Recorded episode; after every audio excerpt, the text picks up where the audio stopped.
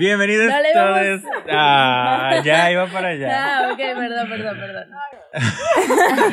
Bienvenidos todos a este nuevo podcast hecho específicamente para quienes les gusta, pero les asusta. ¿Cómo se llama? Boo, bitch. bitch. Boom. Qué miedo me asusta. Y usted seguro se pregunta, ¿de qué va esto? Bueno, este podcast está hecho para personas como nosotros que estamos aquí reunidos, a quienes nos atraen las cosas de miedo, misterio y terror. Ajá. Pero, la neta, somos muy miedosos para pensar sobre eso, nos da miedo, nos da ñañara. Este es un podcast muy sencillo, solo venimos a platicarles nuestro gusto por el terror y todo lo que tenga que ver con esas cosas. Así que, pues antes que nada, para dar una, un, un intro, nos vamos a presentar. Hola, me llamo Natalie. Bienvenidos a Boo Bitch. Se van a divertir aquí y vamos a estar platicando sobre cositas muy interesantes de terror. Y pues bienvenidos a este podcast. Hola, yo soy Dulce y pues como dijo mi compañerita aquí, que bienvenidos aquí al podcast y espero que les guste mucho porque va a ser con amor. Bueno, mi nombre es Josafat, yo soy el creador y la mente maestra detrás de este podcast. ¡Ah! Esta, este podcast fue creado gracias a que salió de mí para pasar la materia de radio. Eh, y pues nada, espero que lo, les- lo disfruten. Síganme en Instagram, arroba jos con doble o, guion bajo, Cibrián. Publicidad ante todo. y yo soy Alexia y pues nada, como dijeron mis amigos, estamos aquí nomás para hablar de temas de terror y espero que no se nos aparezca nada mientras grabamos porque da miedo. Como pueden ver, pues somos personalidades un poco distintas, pero nos complementamos. Ah, ok, pues ah, este podcast empieza por la fin- con la finalidad de compartir el gusto por el terror. Así que platicando cuál sería el primer tema, decidimos que debería ser. Leyendas mexicanas de terror. Porque pues ya saben la cuestión del mes patrio, Ajá, pozole. patrióticas todas, Ajá. comiendo pozole mientras vemos a la llorona. Por si no lo saben, somos de México, entonces, ajá. Internacional. Estamos en el mes patrio celebrando, ¿qué? ¿La independencia? La, ¿Qué estamos la independencia. Creo. No, el puente es hasta el siguiente lunes. Bueno, ¿quién comienza? Ah, ¿Tienen un dado o algo? ¿No? Una moneda. Ajá. Pero entre quién y quién, tú y yo y ella y ella. Ah, que ya no tengo monedas. Ah, yo traigo moneda. cayeron. ¿Cara o cruz? Natalie. Eh, ¿Cuál es la cara y cuál es la cruz? Esto es la Eh, águila. Bueno, águila o, o número. Águila. Sello. Ay, cayó número. Es vas tú. Empiezo yo, pero entre ustedes. Ah, Ah. águila. Sello. Ah, no. No, no. ¿Dónde está? Águila. Ok, águila. Vas tú. primero voy yo. Bueno, está bien. Yo soy el que tiene más facilidad de palabra. Este, Boo ok. bitch. Bueno, es, cállense y escuchen. Yo vengo a platicarles hoy sobre el charro. Ay, se me cerró WhatsApp. Ay, no funciona, Ay. Belinda. Ah, bueno, ¿tienes el screenshot? Sí. Sí, amiga. Ay, boo, bitch. Boo bitch. Ok, yo vengo a contarles en este primer episodio de este podcast el charro negro. Pónganme atención. Mientras Pueden seguir tomando de su café, usted En escucha, casita. ajá, en casita, comiendo sus palomitas. Si va para el gimnasio, pues en el gimnasio, en la caminadora. Si vas para la escuela, claro, en tu audífono. Claro, continuemos. Ahora sí. El origen de esta leyenda es incierto, pero lo más probable es que haya surgido durante la época colonial. Existen tantas formas de narrarla como personas y lugares en los que se cuenta, pero todo indica que se trata de un mismo y espectral caballero del que todos hablan y a quien le temen. Se describe a este ser como un hombre de gran estatura y un físico cadavérico, o sea, que parece un cadáver. Pero si por estuviera vivo, no. pues no sé.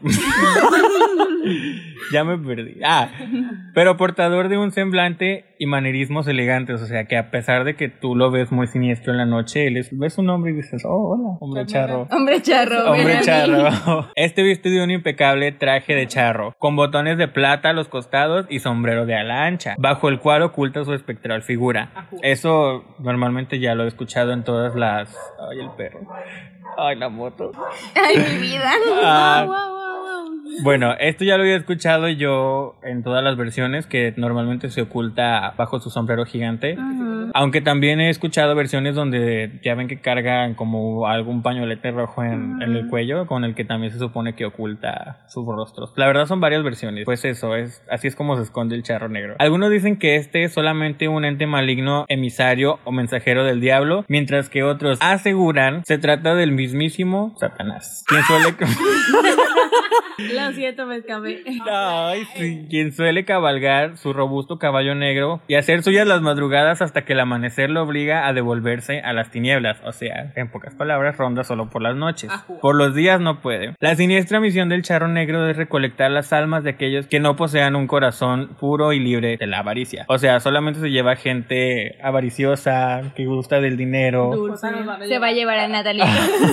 Este onda, ah, este anda, perdón, onda. Este anda por los tétricos caminos y terracerías en busca de nada afortunadas almas que ronden por estos solitarios lugares. Se supone que cuando alguien cae en su trampa los invita a compartir montura, llevándoselos a un trágico, a un trágico destino. Igual aquí yo busqué unos pequeños datos, así dice que esta es una de las leyendas más contadas en México, la leyenda del charro negro, que tiene muchas variantes, pero todas las historias se centran en el mismo personaje, un charro negro montado en un caballo negro azabache. Posiblemente la hayan escuchado en algunas otras ocasiones, tal vez no la conocían. película. De hecho, yo no la conocía hasta hace poco que la verdad me puse a investigar un poco sobre leyendas mexicanas y me llamó la atención. Y luego como que después de esa película animada que estaba un poco fea, como que la, La de la charro- leyenda del Ah, la que. Ajá, que es continuación de la leyenda de la Nahuala, pero... Sí fui a verla y de hecho fue por eso que me enteré de esta leyenda, pero no, era como que antes la había escuchado, era como que mi papá antes de pequeña me decía como que ah, ahí se aparece un charro, pero no. No te decía quién era. No te decía que era el charro negro específicamente. Sí, no, les digo que yo no, yo no la conocía. Aquí en los datos, así, la verdad es que viene mucho texto, pero dice que, así los pequeños datos que vienen dice, el hombre que vendió las almas de sus hijos. Hace muchos años en Pachuca vivían familias de miembros y jornaleros. Entre ellos había un hombre llamado Juan, quien una tarde después de su jornada laboral se dirigió a una cantina. Total, cuenta la historia de un hombre que seguramente le vendió su alma al charro negro. El segundo dato es el charro negro te da dinero. Un hombre llamado Gabriel tuvo un encuentro con el charro negro. La historia la relata en su canal de YouTube, lo más cercano a lo paranormal. Este video yo ya lo vi, lo vi la vez que hicimos nuestra tarea sobre Ah, sí, que hicimos nuestra propia leyenda. para semiótica. Este, la verdad está un poco aburrida porque lo narra y le pone así como efectos de fondo, algo así como lo de nosotros, pero No, nosotros estuvo muy chido. Ajá, pero la verdad es que yo creo que este, así como dato, este es el único caso que, que he encontrado como verdadero, entre comillas, Ajá. sobre esta historia, porque la verdad, a pesar de todas las historias, pues no termina de ser una leyenda. Y ya saben que las leyendas se transforman conforme el, pasa el tiempo, o a veces son solo historias que los abuelos inventan para asustar a sus hijos o a sus nietos. Pero yo creo que este es el único caso, se podría decir, donde se supone que el charro negro hizo una aparición verdadera. Y pues ya, esa es la historia que yo les traigo el día de hoy, el charro negro. Igual si tienen algún dato más, pues coméntenlo. Tenemos Instagram, arroba boobish el podcast. tenemos correo y tenemos canal de YouTube. ¿Quién sigue? O algún dato, que, algo interesante que quieran comentar sobre el charro negro. A mí la verdad sí me gustó como la película, se me hace como chida y me gusta como la animación y todo lo que tiene. Y la historia está chida, o sea, de la niña que Su papá su es... papá es como curantero o algo así, pero es como un estafador. Ajá, es- estafa a la gente. Ajá, y todo eso me gustó. Es que lo chido de las películas de esas, o sea, las que tienen que ver, de las que tienen que ver con todo eso, son puras leyendas mexicanas. Entonces, sí, como que las ponen bien chidas. Bueno, no las he visto Ajá. todas, pero las que he visto, que solo son dos. sí Lo padre es que está como interesante que, ten- que tengamos como nuestras propias leyendas mexicanas y podamos como que seguirlas como contando de igual manera para que sigan a generaciones más a futuro. Eso está chido. Ajá, quedan ahí y no, o sea, No se pierde. Ajá, no se pierde. No es como que nada más te van a decir, ay, investigala y la gente ya tal vez por eso la conozca. Es como, tú sabes que está ahí, puedes darle el interés que se merece o, ya estoy diciendo puro enredo. Sigues tú. Ajá, amigos. Yo les voy a hablar de un tema muy interesante, chido y que te daba miedo cuando eras muy chiquito. A mí me da Que miedo. todo mundo te contó alguna vez, te lo pasaron de boca en boca, tu mamá te lo contó, tu abuelita te lo contó, tus primos te lo contaron, te asustaban con eso, que es la llorona. Que en realidad no se llama la llorona, se llama Chocasihuat, algo así. Se supone que lo dije bien.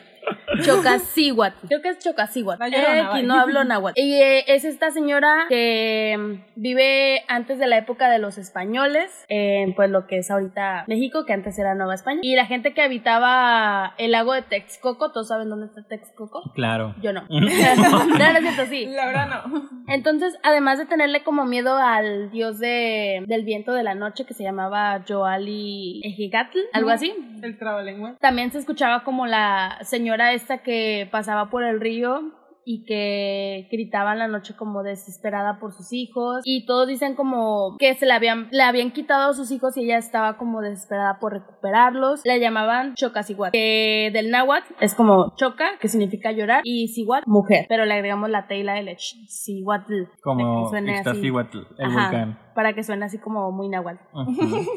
Y pues ella era como una de las primeras mujeres de la Nueva España que murieron al dar a luz. Y pues flotaban en el aire por el río las calaveras descarnadas y separadas de sus cuerpos. Y yo, yo sí, Chocasihuatl y su hijo. Entonces, cuando se encontraban con un viajero o cualquiera que hubiera sido atrapado en la noche, ella, ella lo mataba y pues seguía llorando y gritando y todo este rollo. Solo a Era una desquiciada. a viajeros de la noche.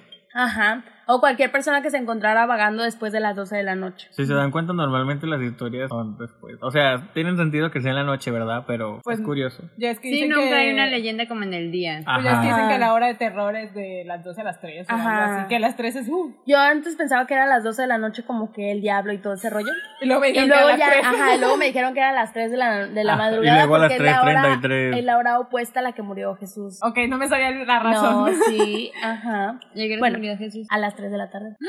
O creo que revivió o algo así. Es como revivió o se murió. Ajá, revivió o se murió Qué algo calor, así. pobrecito, Sí, desangrándose y en el calor. Y en la piedra tapada No, es con la que sí, piedra. de por sí hace calor. Imagínate en, en aquellos lados, Sí. la tierra que había y luego. Ay, Pero no estaba caliente la tierra como ahorita. Ya nos desviamos del tema. Como siempre. Estaba como aquí en Vallarta, yo creo. Pero había tierra, imagínate toda la tierra que rondaba. por- Era un desierto, imagínate pues todo, salió todo arenoso, empolvado. todo arenoso el pobre. Pobrecito. Ay, perdón, es que no lo pudieron la, la- No Lo lo pudieron en la Celis. Bueno, amigas, les seguía contando de la llorona de Ajá. Chaucihuatl. Ex- no, se llama Se llama Chaus. Choco, no sé Choco, Choco, ah, Chocacihuatl. qué. Ahí está. Chocasiguat. Entonces, la señora esta, Chocacihuatl, estaba pues vestida, ya saben, con el vestido grandote, blanco, largo, el pelo todo alborotado, más o menos como yo, pero de blanco. ¿Tú estás de blanco? Y, y pues traía como el pelo negro, largote, y se le movía así como, pues como la niña del aro y todo ese rollo. Y gritaba como de, ¡ay, mis hijos! Digámoslo ¡Ay, todos. mis! ¡Ay, mis hijos! Algo así.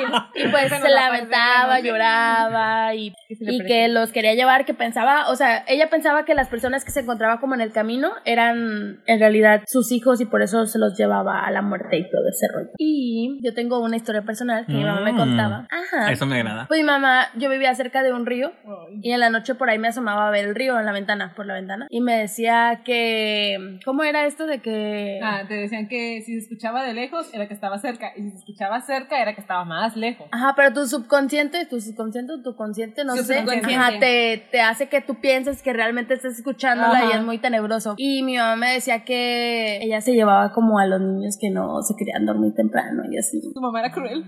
Ajá. Ajá. Y la historia que me contó ella de la llorona no es la que acabo de contarles ahorita. De hecho, bueno, ya te interrumpí. De hecho, es lo que yo estaba pensando ahorita, que todas las historias son diferentes y varían de, de- pues dependiendo del país. Por ejemplo, yo vivía en Costa Rica, por si no lo sabían, este, y, y allá la historia era también así, era parecida, tenía el mismo, iba por el mismo camino, pero ya se contaba que ella era la amante de, de un policía, no un policía, De un- un soldado. de Ajá, un este- soldado español Ajá. o algo así, también en la época de la colonia. Y se supone que ella lo engañó. No, él, ay, ya a enredosa. Él lo engañó a ella.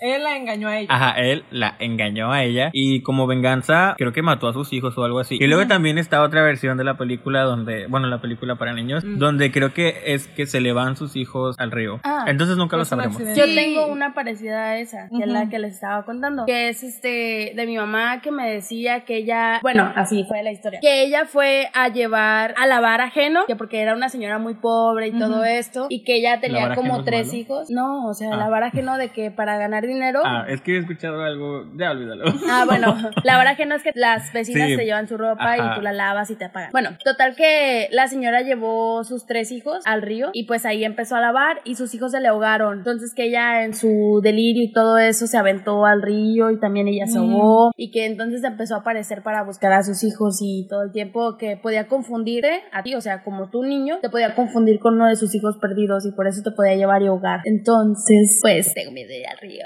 Yo también. No, yo, yo había escuchado, pero que ella o misma ahogó a sus hijos Ajá. porque se había, creo que muerto el esposo o algo así, la, o la dejó, no recuerdo muy bien esa parte, pero ella como estaba muy triste ahogó a sus hijos y luego se ahogó ella. La mía era mamá soltera. No, la mía tiene que ver como la que está diciendo Yosa de Ajá. que era la esposa, bueno, no la esposa, la amante de aquel español y que la dejó por otra. Y ella en su desesperación y enojo ahogó a los niños y cuando se dio cuenta de lo que hizo, pues se ahogó ella. Ajá.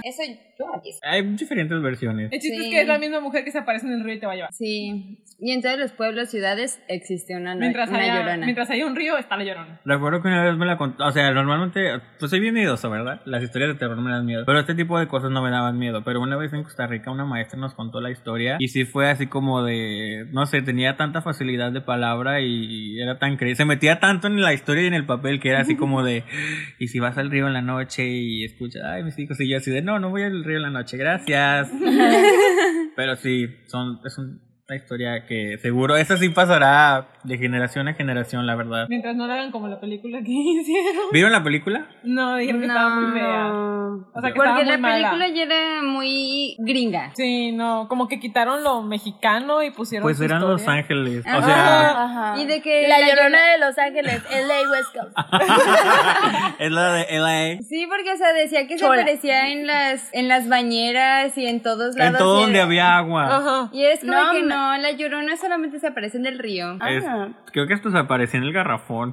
¿Qué? O en un charco. Sí, es que yo vi un resumen. Y, era en el charco. y le hacían Era mucha burla a eso de que aparecía en cualquier lugar, como la reina de, de, de, de- Bloody de. Encantada. Ah, no. Ah, Que aparece en la sopa. Ah, sí. Y en un garrafón. No, pero a mí, la historia mexicana es la que más me conozco, esa del río y la Sí. no. A mí también me da miedo no la de la llorona. hacer las películas de terror mexicanas. No, no les. Es que no vivieron creciendo con el trauma de esa historia. Pero la verdad es que sí siento que es una de las mejores historias. ya sé. Sí. Y es de la que me sigue dando miedo. No hay Aunque ninguna. se modifique, sigue teniendo como que el mismo impacto en los niños. Ujú. Bueno, Aunque- quién sabe ahorita. Bueno, sí, yo creo que a los niños ya nada les asusta, ya todos se quieren nada. que ya juzgando, ¿verdad? Ay, qué bien hateful. Bueno, ¿quién sigue? Muchas gracias, Natalie, por tu aportación el día de hoy. De nada, Josafat. ¿Quién Creo sigue? que sigo yo. Muy bien, escuchemos ahora a Alexia. Ok. Eh, mi historia es ahorita que estamos hablando de la llorona. Ajá. Ya conocen la historia de la Nahuala, que también hicieron la película, que fue la primera de todas esas. Y la leyenda, pues, es de Puebla. Es una leyenda tradicional de México que se acostumbra a contar en pocos días antes de llegar el Día de Muerte. Esta antigua historia se sitúa en los últimos años de la Nueva España. Ah, que en otras palabras, poco antes de que se ejercite. Antes de que ocurriera lo de la independencia, de Miguel Hidalgo y todo eso. ¿Cuándo fue la independencia? Mm, Mil... 810? Ujú. ¿No fue 1910? mm, No, esa fue la revolución. No, creo que fue. Amigas, somos mil- pésimas en historia. Creo que fue en 1910. ¿1810? No, creo que fue en 1910. Si me suena más No, de- 1910 fue la, la revolución. Fue en 1810 o 1910. Qué malas somos. Entonces, cuando era Nueva España, aún no ocurría la, la independencia. No, ajá, aún Porque estábamos éramos bajo parte de España. Sí, aún nos gobernaban los españoles y eso. Wow. La verdad es que 810. 810. Ah, sí, eso es Claro, Claro. mija, yo, maestra de historia. Dudaste. Ay, mira. La leyenda cuenta que hace mucho, en el 1807, de ahí está cerca de la fecha, en el centro de Puebla vivía un niño de 9 años llamado Leonardo. Como en la película. Es que literal agarraron bien la leyenda y le hicieron bien la película. Ah, nomás esa. Ajá, porque después ya no. Junto a su hermano Fernando, ellos vivían con su abuela, quienes se encargaban de cuidarlos y así todo como, pues, creo que sus papás no, o sea, habían fallecido o algo así y la abuela los cuidaba. Y cada noche su hermano mayor, o sea, Fernando, le contaba varias historias de terror. Y la que más le daba miedo a Leonardo era la de la Nahuala. Fernando le contó que en una vieja casa así gigantesca, como la que pone en la película, existía el espíritu de una terrible bruja conocida como la Nahuala. Aquel ente maligno tenía dos almas cautivas de unas niñas, como en la película también, del siglo XVIII, las niñas. Y estaba en búsqueda de otra alma para devorarla y obtener el poder para matar a todos los ciudadanos de Puebla. No sé por qué quería asesinar a todos los de Puebla, pero es lo que quería hacer. Quería dominar el mundo. Empezando por Puebla. Días después, Leonardo esperaba a su hermano que llegara a casa, pero se enteró que fue secuestrado por la Nahuala porque se le ocurrió meterse a la casa, así como de ese momento que te da el valor y dices, ay, no existe, y se metió. Ah, pero lo agarró la Nahuala. Entonces, Leonardo, el más chico, decidió ir a buscarlo junto con la abuela. Literal, es lo mismo que la película. En esa historia también le habrá dicho chisguete. Sería divertido que también le hubiera hecho chisguete. Y ya, pues pasa lo mismo que en la película, que se enfrenta a fantasmas, a cosas que se caen, que lo atacan, a voces así medio tétricas allá adentro. Y al final, pues logra llegar a su hermano y derrotar a la bruja, que es la Nahuala. Y de hecho, se supone que también libera las almas de las niñas y todo lo que había ahí encerrado. Si actualmente vas a Puebla, en el centro, literal, está la, calle que se llama la Nahuala y está la casa ahí, o sea, la casona esa donde dicen que pasaba toda la leyenda.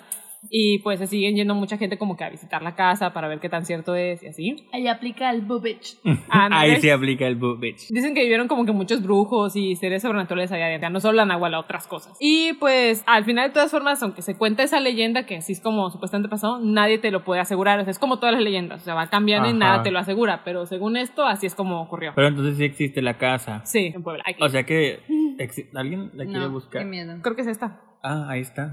Sí, es como también la de la película Ajá, es que literal usaron, o sea, la leyenda tal cual y le hicieron película. Guau. Qué miedo. Ya ¿Por qué no, hacen eso con los libros? Pues yo quisiera solo ir a ver afuera. No voy a ver. Ajá, ¿Por qué no, me meto? Ajá, o sea, tomarme la foto de aquí en la casa de la Nahuala, ya me voy. Y no sabes qué es nahual o algo así. ¿Qué te jalaron, Es el Nahuala? nombre que se le dio a la bruja, pero no estoy segura qué significa. A ver, déjame Ok, ¿alguien vio la película? No. ¿No la he vieron? Ni- La vi Yo como nada más- pedacitos. Es la mejor de todas las que sacaron de Yo esa. he visto nada más la del charro negro. Yo no la también.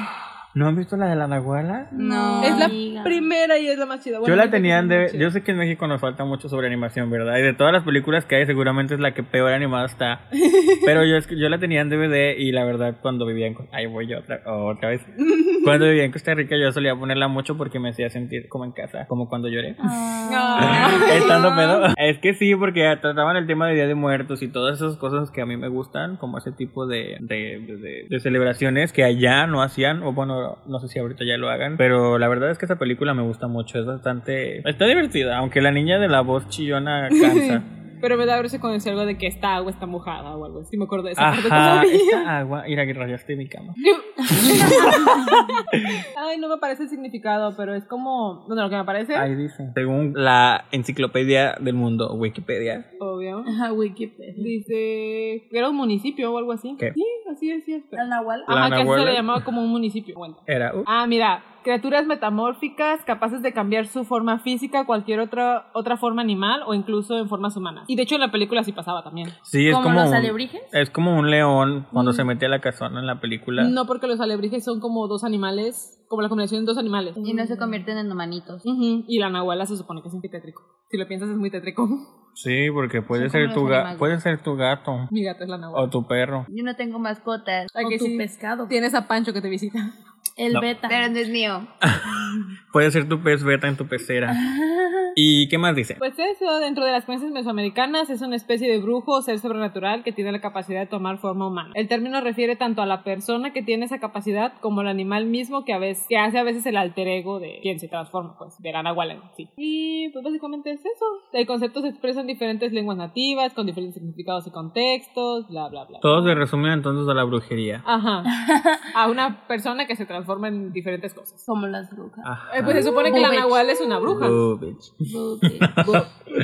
Ok. ¿Alguien ha tenido un encuentro cercano con un nahual? No.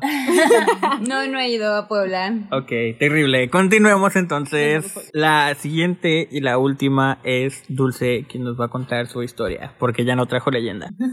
Es una leyenda. Todo el mundo ha escuchado alguna leyenda sobre qué tiene que ver con el diablo. Déjame en paz. Sí, el diablo vestido de gala. Así es. Ah, sí. Pues mi leyenda es sobre el baile de los condenados, que me encanta, que pasó en alguna parte de Durango y se dice que era en una vieja hacienda en ruinas y es por allá del siglo XIX más o menos. Vivía un, en la capital un músico renombrado muy famoso que se llamaba Arturo Lugo. Ay, Arturo. Era y era pues un muy muy buen músico y era contratado siempre por las familias más ricas y adineradas de ahí. Y un día, y un día un hombre muy guapo y así vestido de negro tocó en la puerta de la casa de Arturo y pues le dijo que si quería tocar como en una fiesta que él iba a tener. Entonces ya le pagó con un saco muy muy grande con mucho oro y pues no pudo negarse obviamente el señorito Arturo.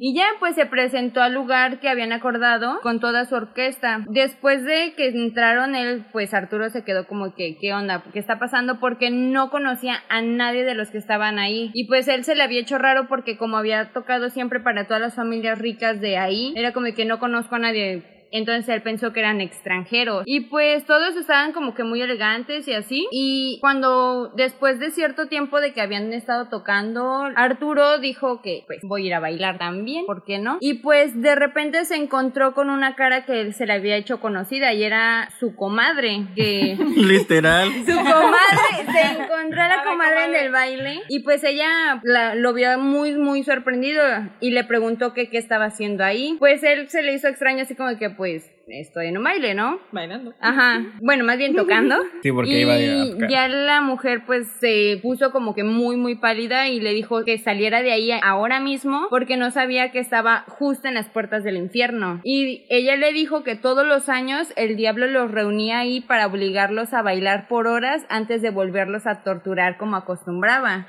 Entonces ella así toda histérica le empezó a decir que escapara, que escapara muy rápido. Entonces él obviamente pues a quien no le va a dar miedo se agarró a todos sus músicos y se fueron corriendo de ahí, o sea, fue como que no, ya, ¿sabes qué? Bye. Y al día siguiente él se dio cuenta que habían dejado un violín súper caro así en la mansión. Y pues él con miedo, pero dijo, no no voy a abandonar mi violín caro. Ay, Entonces regresó a la mansión, pero se dio cuenta que la mansión ya estaba abandonada, en ruinas, llena de cenizas, así como si hubiera habido un incendio. Pero el violín estaba en un rincón intacto. Ay. Y entonces fue como que, "Ah, pero sí, imagínate que te pase eso, qué miedo, por eso no toco. Este, voy a fiestas moraleja, no regreses por tu violín. No vayas a pisos Mm, exóticos. Más bien no dejes tu violín en la fiesta del diablo. Sí. Este, ¿de dónde Más conoces? bien no hagas tratos con el diablo. Ajá, más bien no hablen del diablo. Sí, Es no más, lo hagan, que acabamos de amigos. decir. ¿De dónde conoces la leyenda? Pues de repente me lo encontré así como que estaba leyendo, porque como me gustan ver como leyendas, historias así, de repente me lo encontré. Y fue como que, oh, y se me hizo muy interesante porque es como que no es la típica de este, historia del diablo que es como que no, sí, pues tenía las patas de cabra y flotaba y que sabe qué.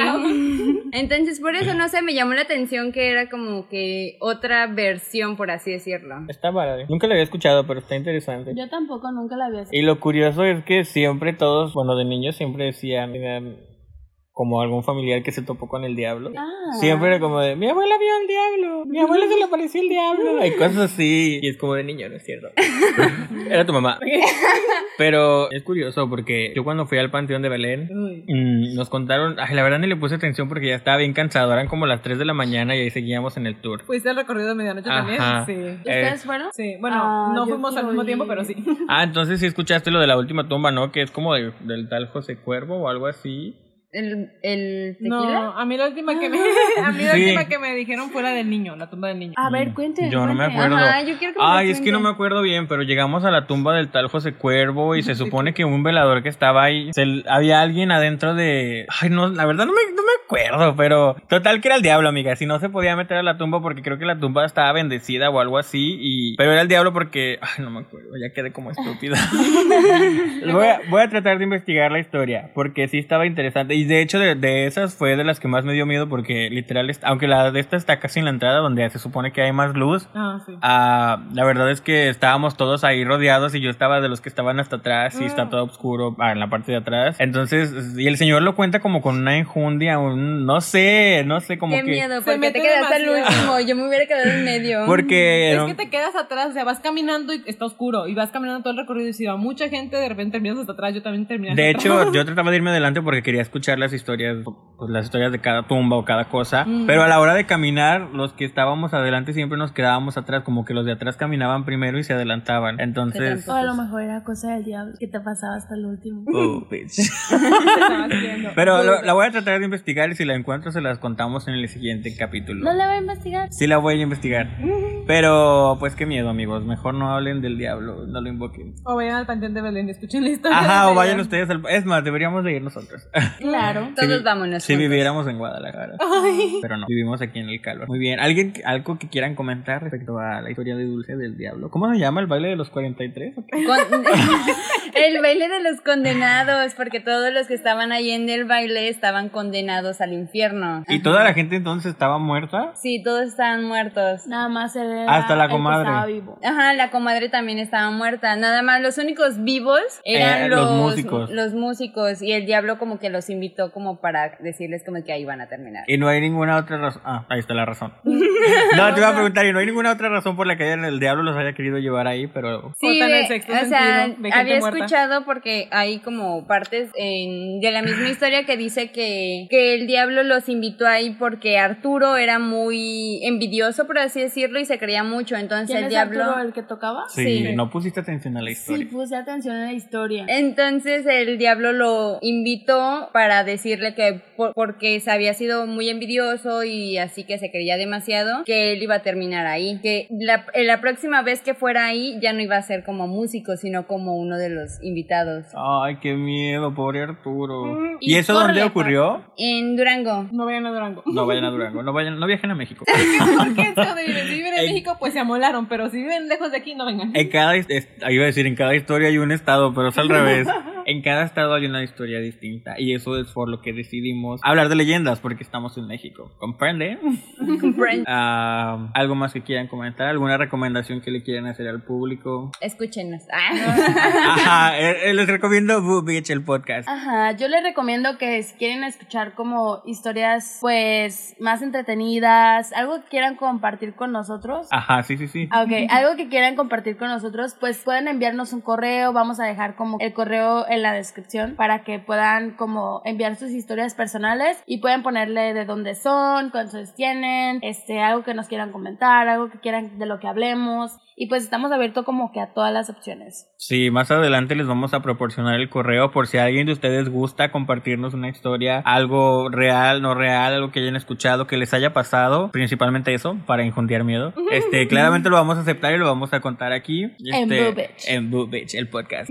Ah, y pues, is pues nada, síganos en Instagram. La verdad ahorita no me acuerdo del username, pero por ahí estamos. Solo búsquenos como Boo Bitch. Así es como estamos. No creo que haya otro que sea Este, igual. recuerden que pueden escucharnos en Anchor FM, en iBooks, en YouTube y en Spotify, que la verdad es un milagro que estemos aquí. Ah, ya me está, producción me está proporcionando el nombre del podcast, el del podcast, del, de Instagram. Síganos en Instagram como Boobish, con C, con SH, sin, porque pues Instagram nos censura, eh, boobish.podcast. Ahí pueden vernos, ya tenemos unas cuantas fotos actualizadas, como de, del trailer de lo que se avecinaba, y ya una vez subiendo el episodio, pues les vamos a poner contenido relacionado al episodio. Recuerden que vamos a estar aquí cada jueves, cada jueves se sube el, el podcast. Esperemos que para todos los episodios estemos todos. Y pues nada, nos escuchamos en la siguiente. Digan adiós muchachas. Bye. Bye.